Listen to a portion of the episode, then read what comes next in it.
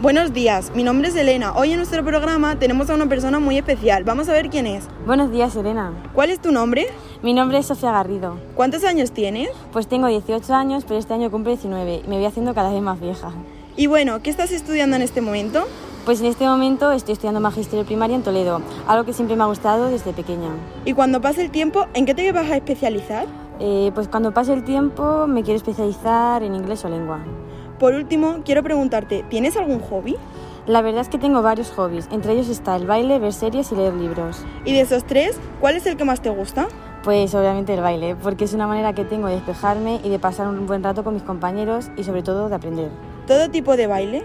No, sobre todo el flamenco, ya que el año pasado conseguí sacarme la carrera.